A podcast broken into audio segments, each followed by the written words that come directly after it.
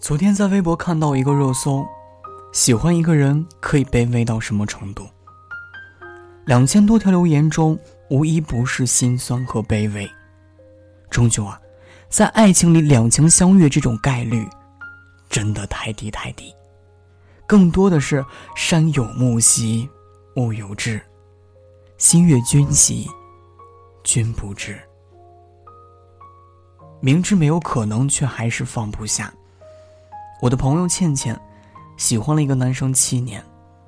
刚认识男生的时候，倩倩才初中。为了更接近男生，倩倩高考时考去了男生所在的城市。又为了每周都可以去见男生一面，倩倩把大学志愿填在了男生工作的市区。每次想去见男生的时候，倩倩都会提前好几天跟他约时间。然后再从学校坐几个小时的车去到那里。然而，对于倩倩的种种动作，无论是言语上还是行动上，男生都无动于衷。见过一面之后，他开始躲着倩倩，不接她电话，不回她消息，一消失就是几个星期。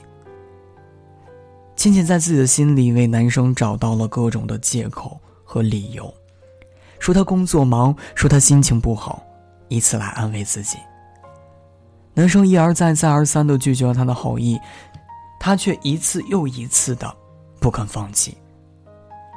倩倩始终希望有一天男生会回头接受她，这一等就是七年。期间不管有多少男生示意，倩倩都不理会，一心只盼着喜欢的人回头。今年。家里人给倩倩安排了相亲，过程进展得很顺利。两方家长见完面之后，就把婚期定了下来。订婚的前一天，倩倩去见了男生，男生依然不为所动，还让倩倩以后都别再找他了。直到订婚戒指套上无名指的那一瞬间，倩倩心里还是放不下男生。或许吧，他放不下的不只是喜欢，还有这七年来一直对这段感情认真付出的自己。他感动了自己，却没能感动那个从头到尾心里都没有他的人。瞒着所有人，继续喜欢了他好久。昨天之前喜欢过的男孩子跑来问我。怎么突然不跟我说话了？我翻看聊天记录，发现我们最后一次说话是两个月之前。当时我说我想去看他，他回了我一个字：“哦。”我没去，因为他的态度不明确，也因为怕打扰他。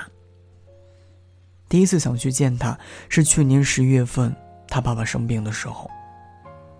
那时候他爸爸在医院住院，妈妈陪床看护，家里只有他一个人。而且感冒了，我担心他一个人照顾不好自己，想去看看他。我问他意思，他说不想见任何人，任何人，自然也包括我。后来他爸爸康复出院，我又跟他提说想见面，他的回答依旧很直接：我不想见陌生人。我们相依相伴了一年多，可到头来，我在他的心里。却还是一个陌生人。强制自己不联系他的这段时间里，我每天刷几遍他的朋友圈，看他更新的动态。我们已经不再来往，关于他所有的信息都只是听朋友说起。朋友问我：“还想他吗？” 我说：“早忘了。”朋友说：“我还没说是谁呢。”我不再主动找话题跟他聊天，也不再想办法去逗他开心，只是在想他的时候，默默把之前的聊天记录翻来覆去的看完一遍又一遍。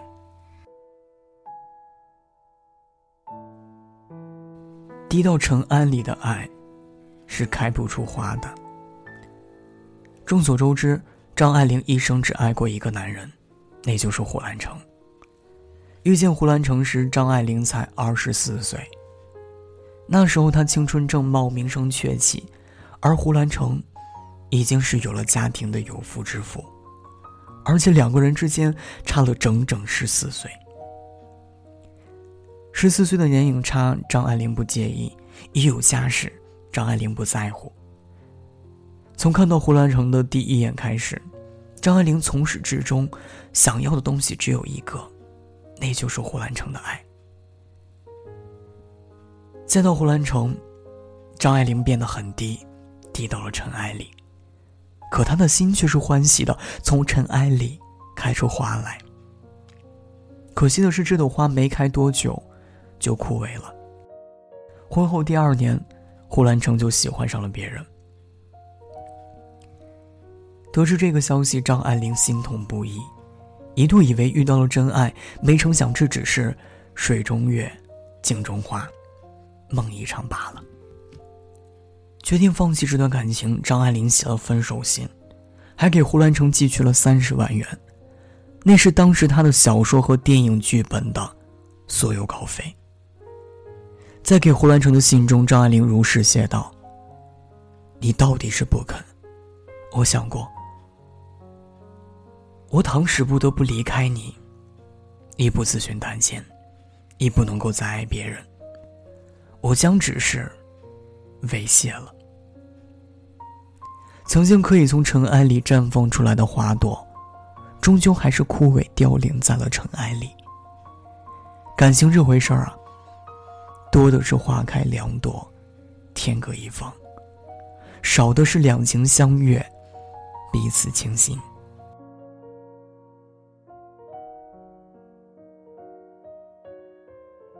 走不通的路，就回头；爱不到的人，就分手。知乎上有一个问题：应不应该卑微的去爱一个人？其中有一个回答很有意思。玩跷跷板的时候，如果有一方越用力把自己压得越低，另一方就会被抬得越高。当一方低到不能再低的时候，双方就失衡了。这个现象放在感情里也是一样的道理。哪怕你把自己放到最低的位置，彼此双方都是永远无法平等的。你以为你付出了很多，很爱他，可事实上，他根本不需要你的付出，你的爱，在他看来只是多余的，一厢情愿而已。所以说，永远不要爱一个人爱得太卑微，这样做的结果，只是感动了自己，感动不了任何人。而且，当你开始卑微的时候，你就已经背叛出局，输了。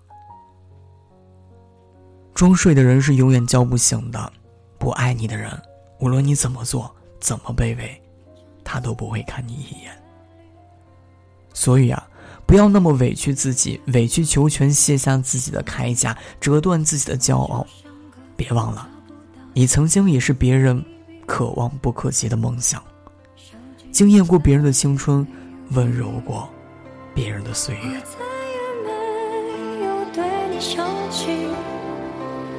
我再也没有对你的秘密，我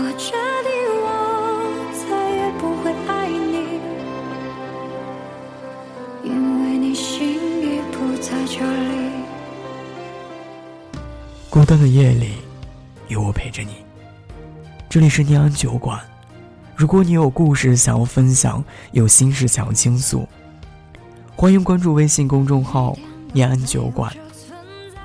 想念的念，安然的安。我是主播龙龙，我在厦门，对你说晚安，亲爱的你，好梦。我舍不得还你，我再也